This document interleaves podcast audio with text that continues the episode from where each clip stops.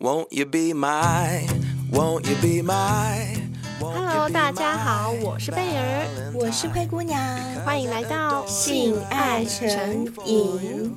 贝儿，我们的节目已经迈入第三季的第三集了耶，好快哦，很快吧？那因为在前两集里面，我好像没有跟小仙贝们说明一下我们第三季的规划，嗯、我在这边就稍微说明一下，嗯、因为呢，在第二季跟第一季的时候。我们已经渐渐的累积了很多的小先辈，那小先辈们他们也常常有我们的节目中听到，比如说来宾报名参加节目啊，接受我们的访谈，可以听到别人的故事，他们都觉得还蛮新奇、蛮新鲜。他们也从别人的分享当中感同身受，而且得到很多的心得。所以呢，陆续就有很多小先辈投稿给我们，讲述他们自己的心情故事啦，或者是他们想要。分享给别人的事情。嗯、那第三季的规划里面，我们就会有一些部分是包含去分享小仙贝投稿的心情故事，嗯、让其他的小仙贝们都可以听听看别人都是在过什么样的生活，嗯、或者是别人身上都发生什么样的事情。嗯，也可以趁机学习别人的一些性爱技巧啦、性经验啊等等的，嗯、或者从别人的生活中为自己找到一些解答。嗯，没错。我觉得这对小仙贝们来说，应该也是一个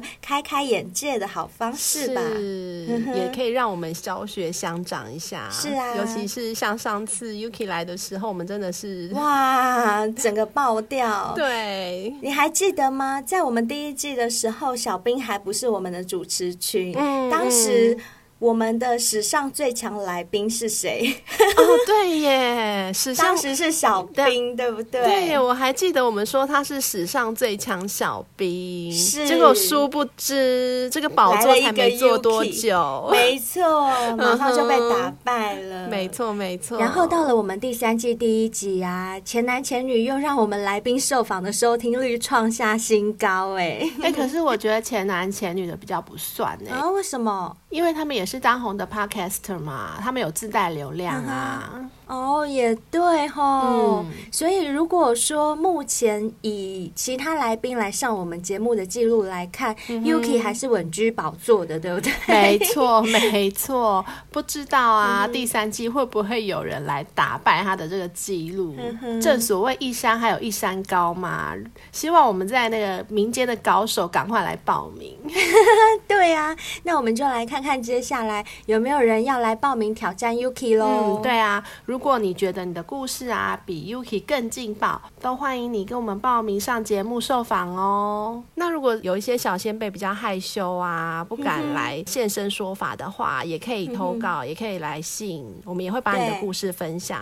对，就从我们嘴巴帮你讲出来就好了，嗯、你不用自己来，没关系，你只要提供我们你的故事就可以了。嗯、是是是。另外啊，还有一个部分就是我们会找一些情色文学来演广播剧哦。因为在第二季播出的期间呢，其实有蛮多小仙贝都有敲碗，希望我们可以演一些情色相关的广播剧。那我跟贝儿自己也觉得，嗯，这还蛮好玩的，嗯、因为我们两个也很爱演嘛，就是一个婴儿，啊、一个荡儿。对，除此之外啊，灰姑娘的那个男生。真的实在是受到广大的好评，哦，真的，大家都喜欢听我模仿男生呐，啊，真的，而且很喜欢听我讲说妈的，我要干死你，没错，很喜欢听你用男生的声音来讲脏话，对，所以在第三季里面也会规划一些广播剧在里面。嗯，再来就是，不知道各位小仙辈们记不记得我们在第一季的节目当中有推出两个小单元，一个。一个是灰姑娘小阁楼，uh, 一个是贝儿后花园。但是因为第二季开始的时候，我们加入了一位生力军小兵进来，所以呢，这两个小单元就暂停了。但是暂停之后，我们还是有接收到一些小先辈来信询问说：“哎，当初不是有规划两位个人的单元，怎么不见了？对，怎么不见了？尤其很多人在问说，那那个贝儿后花园 讲那些惊悚事件的，为什么没有了？所以我们有规划在第三季的节目里面。”放一些比较惊悚啊、悬疑、跟感情或性相关的一些小故事，或者是一些新闻事件。对，那大家不用担心的是，不管怎么规划，嗯、我们的节目主轴都还是会围绕在性跟爱这两件事情上面，嗯、所以你们不用担心说啊，换了节目调性啊，不会不会，我们调性就是这样，是不会变的，嗯、只是说主题偶尔帮你们换一换啊，换点新鲜感而已。没错哦。好，那我们今天呢，就来先分享一位小先辈的来信。这一位小先辈呢，她是一个女生，她说她听我们的节目也有两三个月了。在期间呢、啊，他听到我们说的一些故事啊，或者是情感方面的问题呀、啊，嗯、他真的也觉得就是增长了蛮多的知识，然后也学到了很多性方面的技巧啊，或者是感情方面啊，也学到了不少。对，也好像很多小仙贝有跟我们反映说，听我们节目都可以学到一些奇怪的性知识，嗯、奇怪的知识增加了。对对对，好奇妙，我自己都不知道我们到底。有什么奇怪的新知识？不是很一般吗？不过呢，他说。呃，他自己也有一段还蛮狗血的感情，oh? 对，也希望分享出来给大家听听看。然后，甚至他有一些困扰，也想要呢，嗯、让灰姑娘还有贝尔来帮他解惑一下。哦，oh, 等一下，贝尔，你选出来的这封邮件一定要劲爆一点哦，不能太普通哦，太普通的我可不接受。Uh 我是觉得劲爆倒不至于，但是真的还蛮奇怪的。这段关系真的很奇怪。嗯，大家来听听看。我好好奇哦，我想听听看。嗯，嗯好。她说她跟她老公呢是大学时期的呃学长学妹，她老公是她的学长。但是她觉得她老公的长相啊，就是很普通、很一般，就是不是那种一看到就会立刻喜欢上，不是那种一见钟情的人。嗯、但是因为是学长嘛，所以呃，偶尔还是会有一些交流。呵呵。那一开始她觉得这位学长就很普通，也没有特别去留意他。可是她渐渐觉得说，哎、嗯欸，为什么每次下课的时候啊，学长都在教室外面等她，嗯、然后就会说啊，那就一起下课啊，一起出去。要不要吃个东西什么的？哎呦，这就是学生惯用的追女手法。没错，没错。呃，虽然他对学长没有特别的喜欢，但是好像也没有到非常排斥的地步，就觉得就是一个普通人。Uh huh. 所以呢，uh huh. 他也想说，好吧，反正现在没有男朋友，也没有其他人追，那就跟学长试试看好了。哎，好像很多女生都是因为这种心态交的男朋友。没错，不然就是那种烈女怕缠郎，就是 你本来没意思的人，对对对，但是他一直找你，一直找你，久了你就觉得哎也好吧，就将就。然后我觉得女生像我本身就是属于慢热型的，一开始可能觉得很普通还好，可是当男生一直追求你，然后一直对你示好啊、献殷勤什么各种来的时候啊，就会开始慢慢爱上，呃。但是前提之下也是要自己稍微有点喜欢的啦，然后、oh. 真的很不喜欢的再缠也没有用嘛。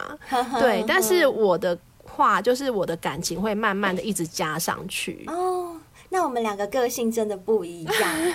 我真的就是一眼定生死的那种人呢、欸。嗯，然后呢，这个女生她的个性跟我也蛮像的，所以她就觉得说，好吧，反正现在也没有男朋友，那也没有其他人追，那就试着跟学长在一起看看好了。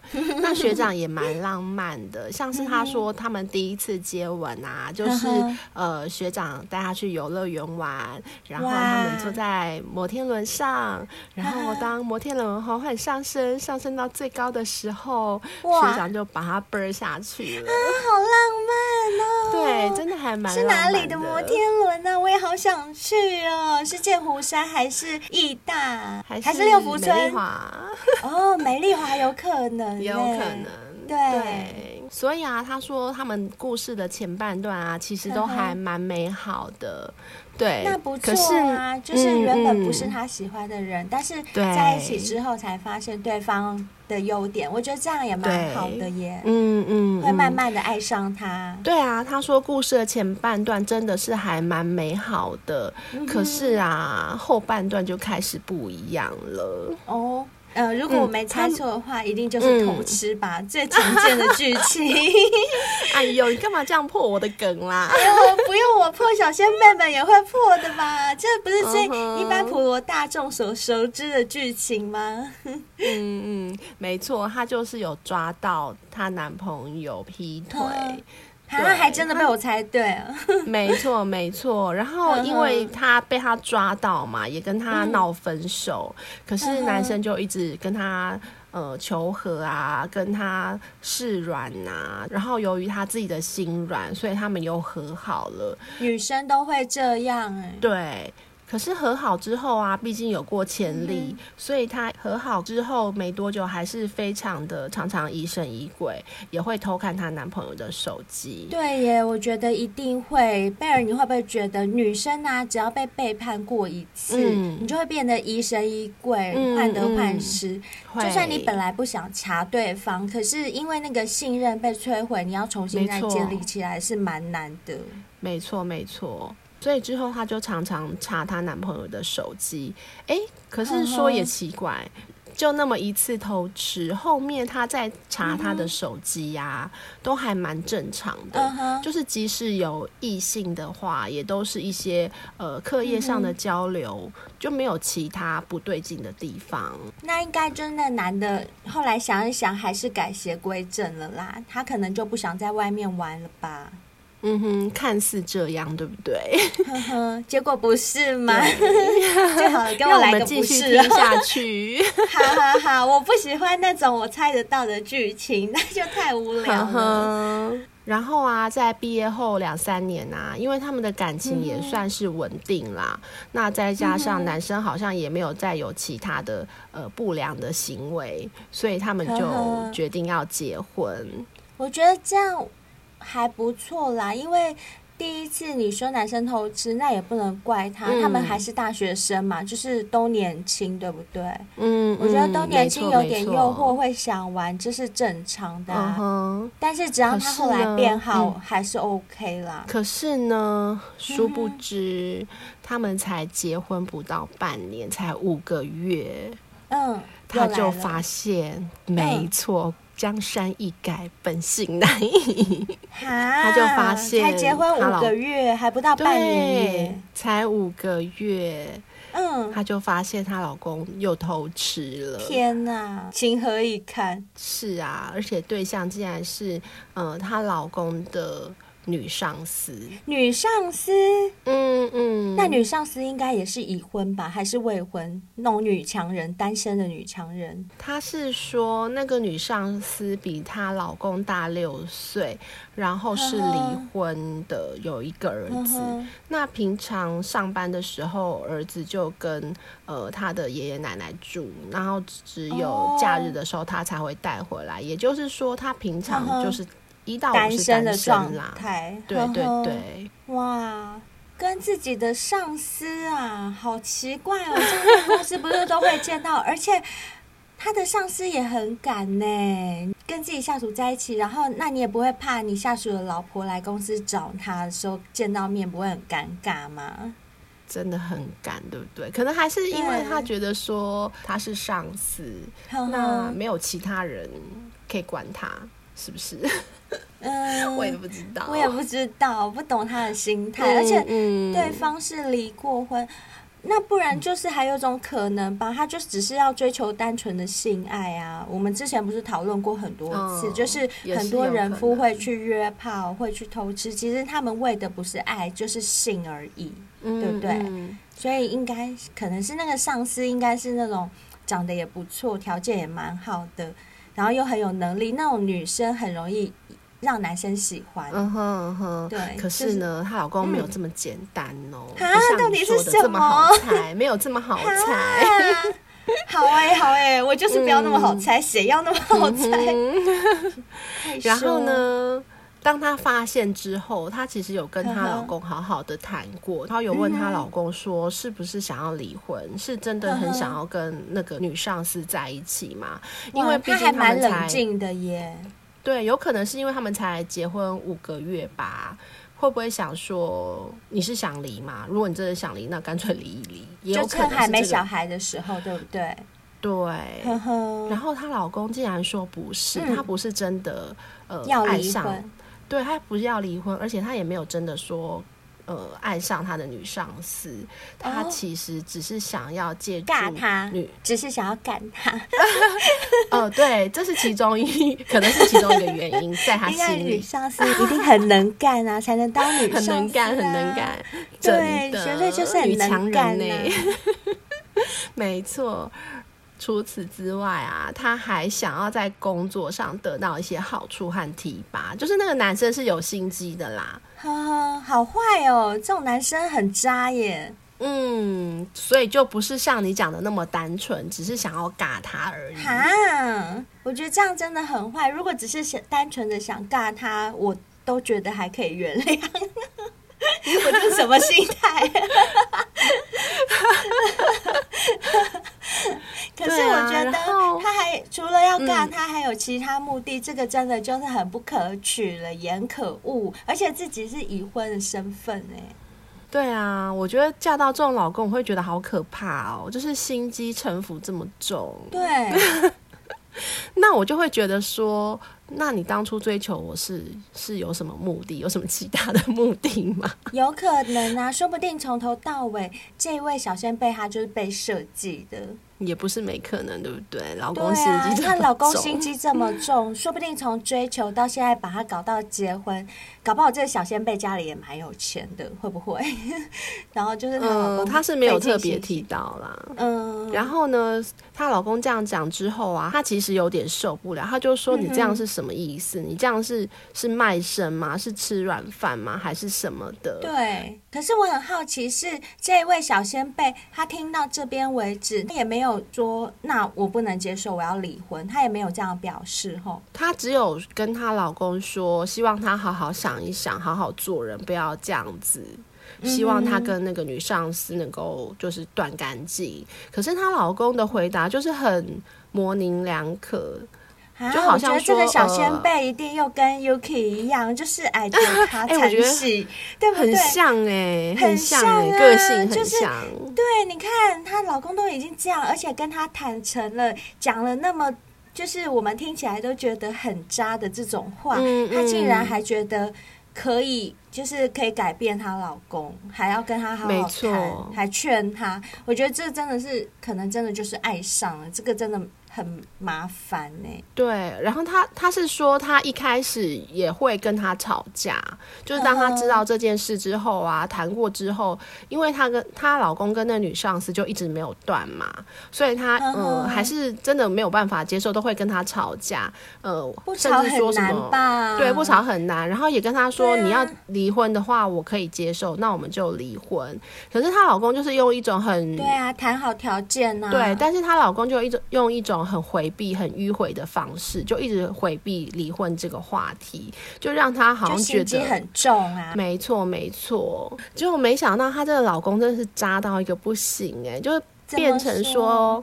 当她知道这件事之后啊，她老公甚至开始名正言顺的不回家，就是三天两头就不回家。那等一下，等一下，你刚刚前面有说她老公跟她的说法是说，她要利用这个上司，呃、对，等于说她想要借由跟上司有进一步的关系，然后从工作上得到一些好处跟提拔，对不对？嗯，那。如果只是这样，他还不回家哦，就等于在外面跟人家同居哦。对，因为刚刚他前面有讲到，他女上司一到五是单身嘛。嗯嗯，对，他就开始觉得好像有点 名正言顺的不回家了。他说一开始可能只是一个礼拜两三天不回家，到后来很夸张，就是只一到五住那个上司家，然后六日因为六日上司的儿子会回来，所以她老公也才回他们家。可是我好难想象哎，因为我不懂他的心态。你看他这样的做法，一到五等于大部分的时间都是跟女上司在一起，对不对？没错。那他老婆也没有硬要留他啊，他老婆也说，要的话，我们可以离婚啊。那他为什么就感觉上他就是比较偏向外面那一个？嗯嗯、他干嘛就不干脆就离婚算了，然后就跟上司在一起就好了？好奇怪哦！还是他老婆身上有什么他可以图的地方？呃，你说这位女生有什么可图？但又好像没有，因为她说她老公每个月只要一发薪水，薪水就会原封不动的直接转到她户头。啊？对，一开始的时候，她老公薪水没有很高，就四五万块。对。可是半慢慢慢慢半年后，她就是开始一直慢慢加薪，不知道是不是因为跟上司在一起了。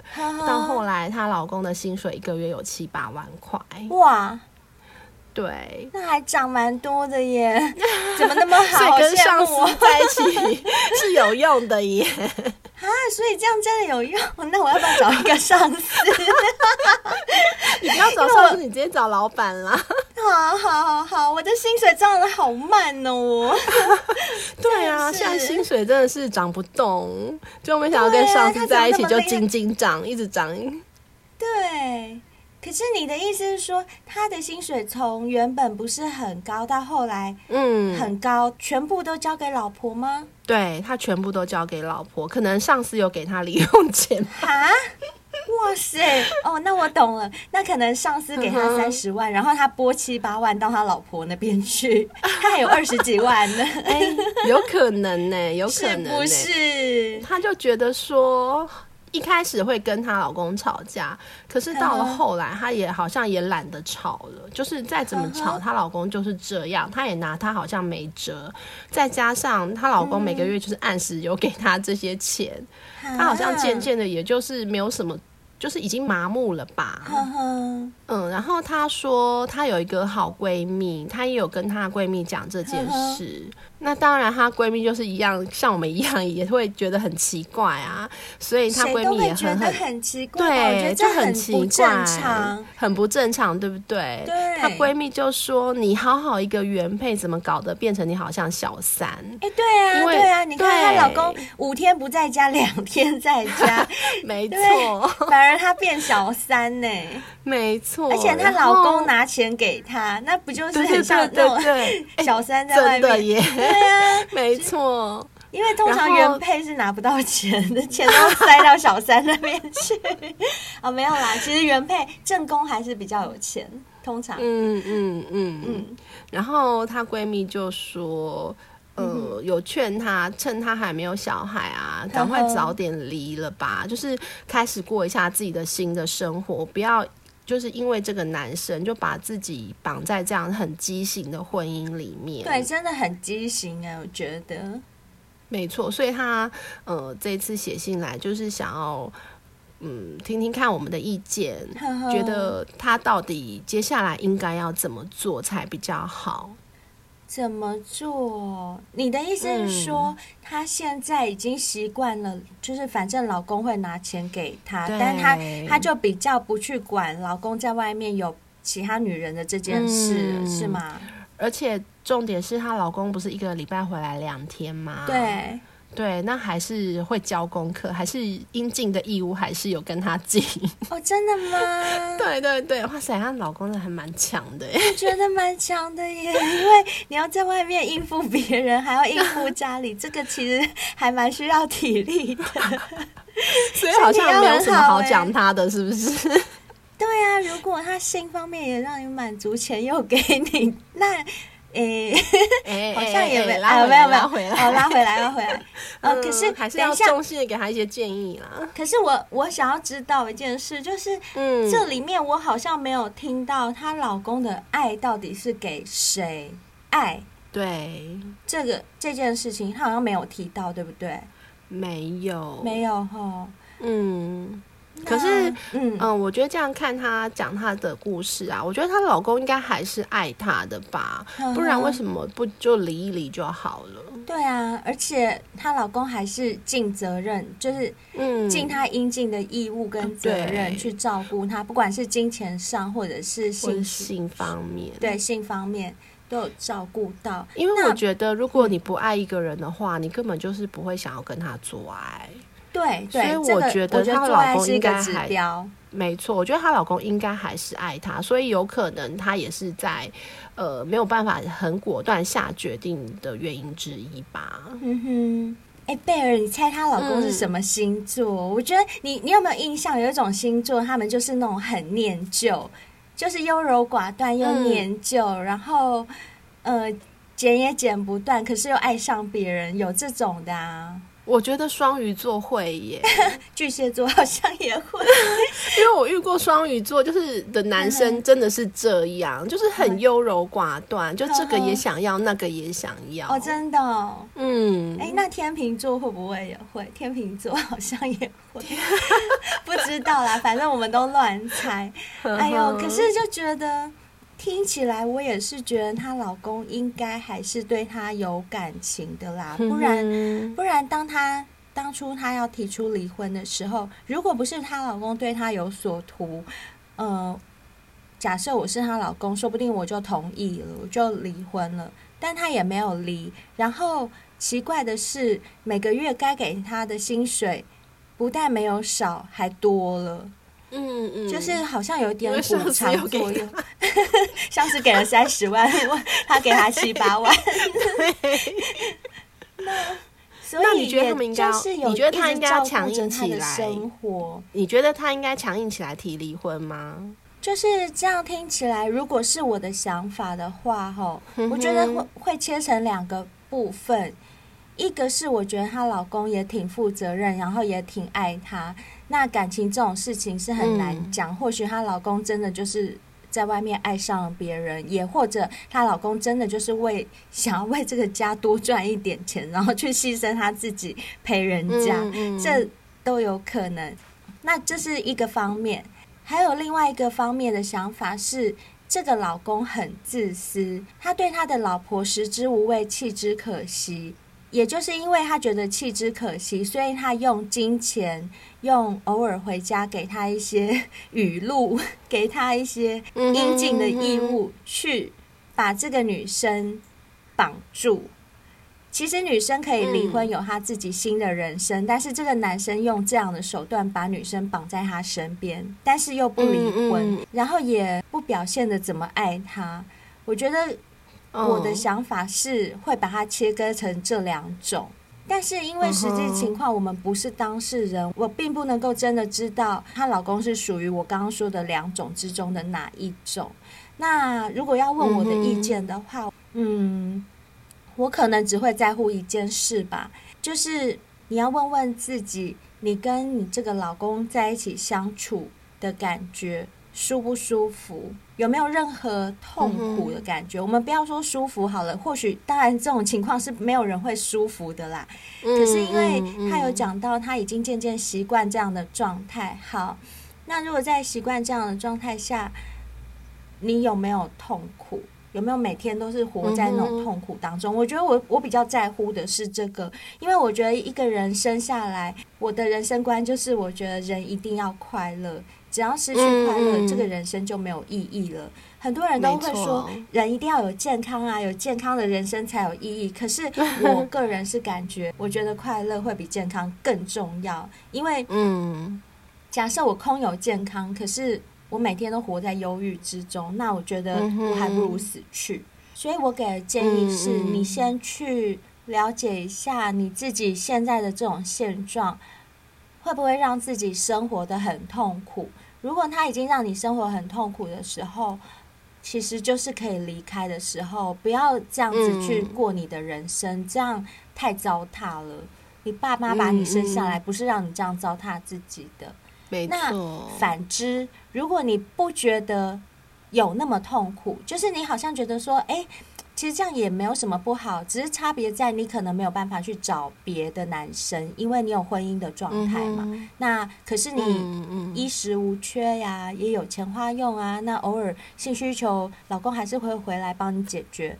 如果你自己是这样感觉的话呢，那我觉得就待在这个婚姻也不见得说不好啊，对不对？嗯，这是我的建议啦。那贝尔，你觉得呢？呃，我觉得我们这位小先辈啊，他可能是比较害怕改变的人，就是他现在的环境，他现在的这个婚姻状态，虽然可能不是他想要的，一定不是他想要的啦，嗯、但是因为她老公有给她钱，然后也会回来，嗯、呃，就有点像是温水煮青蛙吧，就好像是待在一个舒适圈，他不敢去改变。但我觉得这一点其实还蛮恐怖的，因为呃，他现在应该也还年轻。我是觉得眼光不要放的这么短，应该要看长久。也许你现在不觉得怎么样，诶，你有钱呐，然后你老公也还是会回来啊。但是你有没有想过，当十年、二十年过去之后，你真的你的一辈子都要过这样的生活吗？我会觉得可以把眼光放远一点啦，真的跟老公好好呃谈一谈，他是不是真的一定要过这样的日生活，过这样的日子，一定要跟那个女上司这样子勾勾的。对，真的。对，我觉得谈清楚，他如果你的老公也不想要改变，也不喜欢改变，他觉得这样的状态 OK，但我觉得你就要提起勇气来改变了，这是我的看法。嗯哼。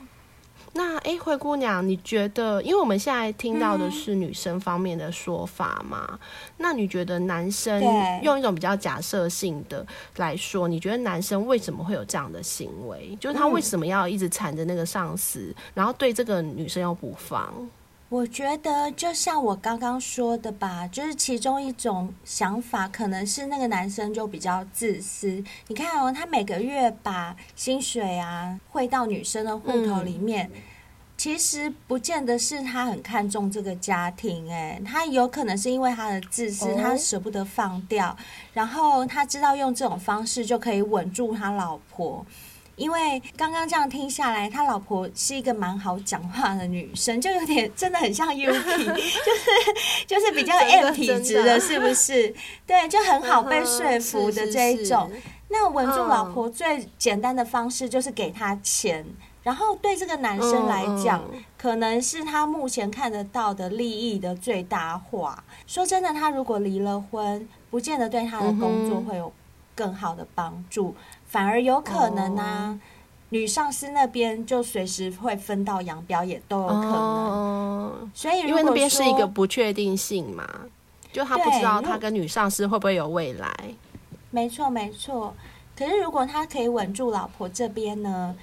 比如说，他一年给了他多少钱？就算那个老婆一怒之下把钱花得干干净净，还是有很多钱是用来支付。比如说，他们假设有房子的话，会支付房贷啊，或者是呃支付一些他们共有的财产嘛，嗯嗯、对不对？那只要在某一天真的到了非得离婚的地步的时候，他不要净身出户啊，嗯、就是等于说他要离婚的话，哎，法律上好像也有规定。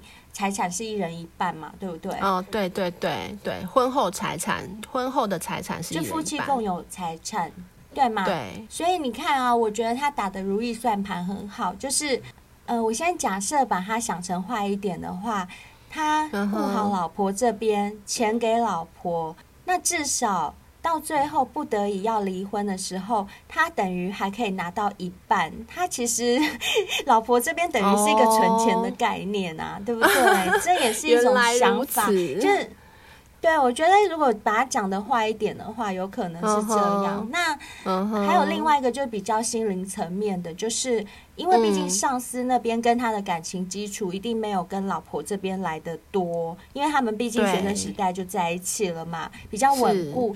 所以等于说，有一边是未知的诱惑，嗯、但是另外一边是已知的稳定，就是外面那边就是能干、能干、干干干干的，对，你很确定你能干，但是但是你不确定他会不会跟你走一辈子。可是家里这个你无论如何，你就是觉得不用担心，反正他就是一辈子。所以，如果能够想到办法同时保留的话，男人当然不会想要做取舍啊，对不对？哎、欸，我突然想到啊，你这样讲啊，嗯、我就突然觉得说，因为女上司是离过婚嘛，嗯、那我觉得有没有可能是，其实女上司已经跟他讲白了，嗯、我曾经离过婚，我不会想要再有一段关稳定的关系，我不会想要再结婚。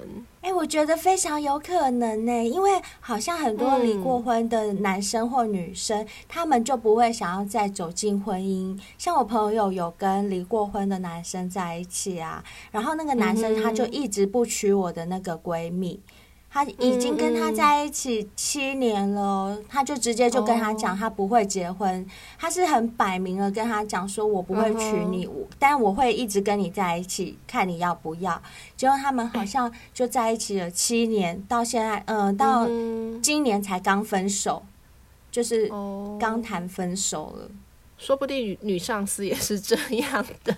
非常有可能耶，这非常有可能。不过我还是觉得整体这样听下来，吼，我个人啦，我还是觉得她老公非常不可取，就是她的所有做法，不管我刚刚有没有建议小仙贝说，你觉得你会不会痛苦的这件事情，我都觉得。假如是我这样子的老公，我绝对不会要，绝对会离开。嗯，我也不可能的，因为很明显他的价值观就是有偏差的。嗯，他竟然可以说，他跟上司在一起就是为了要能够升职啊，或者是要能够赚更多的钱，希望上司提拔他。我觉得这种有目的的人，其实他的人格就有问题了。那当然，我觉得可能我们不是当事人，我们讲的都很轻松，可能我们会讲说啊，就赶快离开，赶快走，赶快离婚。讲的会比较轻松，也许对当事人来说，他不见得离婚有这么容易呀、啊，或者是呃有很多我们想不到的层面。嗯、可是我还是建议，真的是可以好好的谈一谈。假如说可以，嗯，不要再跟这种就是人格上稍微好像 有一点缺陷吗？还是？有一点 故障、故障的人 在一起，嗯、或许对你的人生来讲会比较有帮助吧、啊。你的人生还很长哎、欸，不要这样子想不开。真的，我觉得这边就是，当然我们就是局外人嘛，也只能提供我们一些。建议，那最后下决定的当然还是你本身啦。但我们还是希望你做的决定，就是能够让你的未来能够更美好，这样子。对，我们这边都是提供一些我们自己的想法、我们的观点，还有综合我们看过身边的一些例子啊，分析出来的一些心得，可能会跟你的想法有一些出入，有一些落差。嗯、但是我觉得，就是可以听听看不同的观点、不同的想法，这样给自己更多的参考，或许对你要做任何决定会更有帮助吧。没错。总之，希望你能够有智慧的做一个好的判定哦。嗯，那我们接下来就来看看有没有其他小仙贝们想要对我们说的话喽。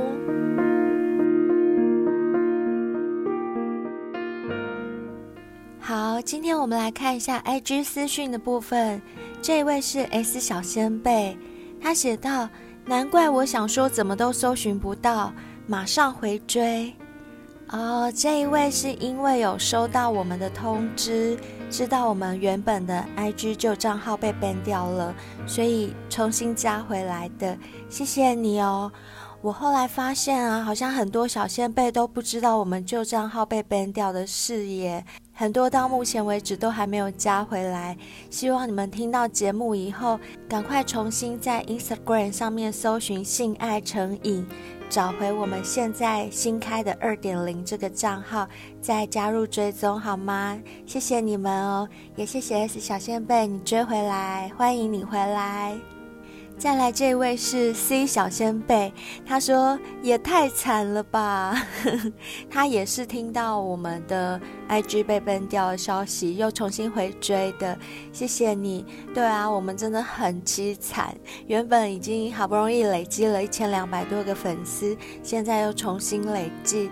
不过很感谢老天爷，就是让我们到目前为止回追的部分已经有三百多位了。虽然跟之前的一千两百多位还是差距蛮大的，但是至少可以肯定的是，现在回追我们的这三百多位都是对我们非常支持的，谢谢你们哦。接下来这位是 Q 小仙贝，他只写了简短两个字：加油。他也是知道我们 IG 被入侵，回追以后留言给我们，就是给我们打气鼓励，让我们不要气馁。谢谢你，很温暖哦，谢谢你，Q 小仙贝。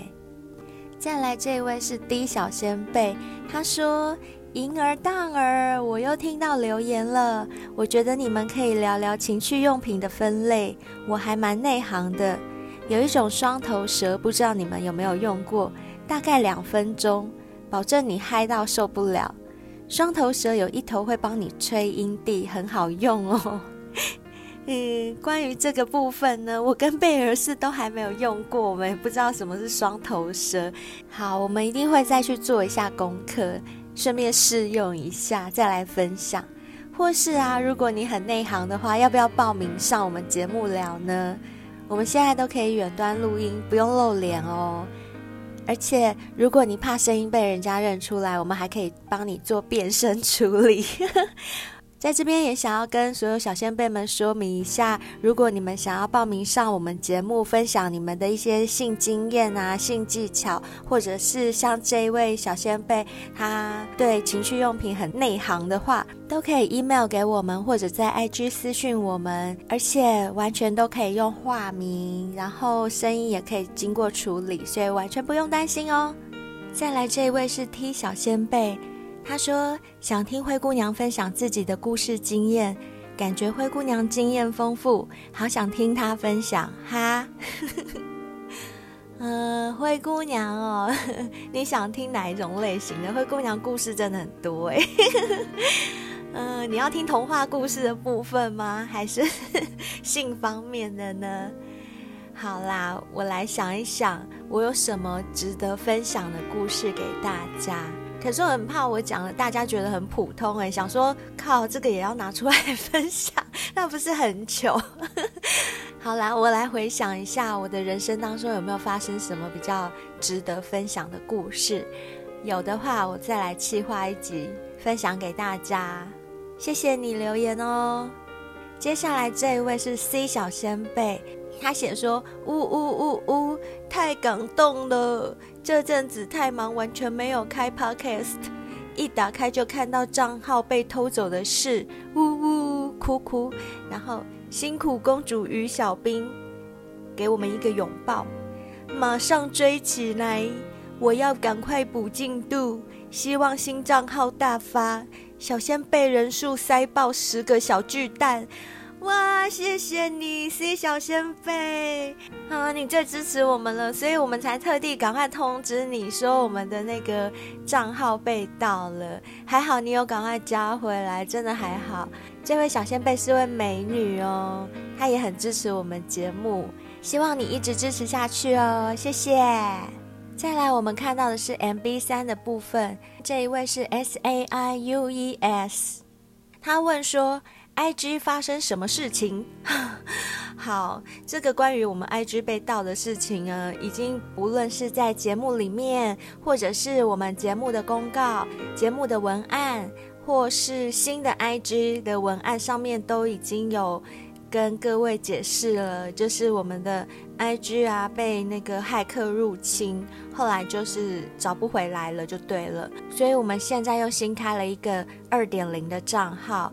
还没帮我们追踪回来的小仙贝们，拜托你们赶快追踪回来哟！我们新账号啊，在文案里面都有，或是你直接在 IG 搜寻“性爱成瘾”就可以找得到我们了。谢谢 S 小仙贝的关心，嗯，希望你也已经加回来了。再来这位是 Fifi F I F I。嗯，他在我们第二季第二十一集《每天做爱又有高薪的地方》写说长知识了。对啊，是不是很想去做？又可以做爱，又可以有高薪，我都很想去做。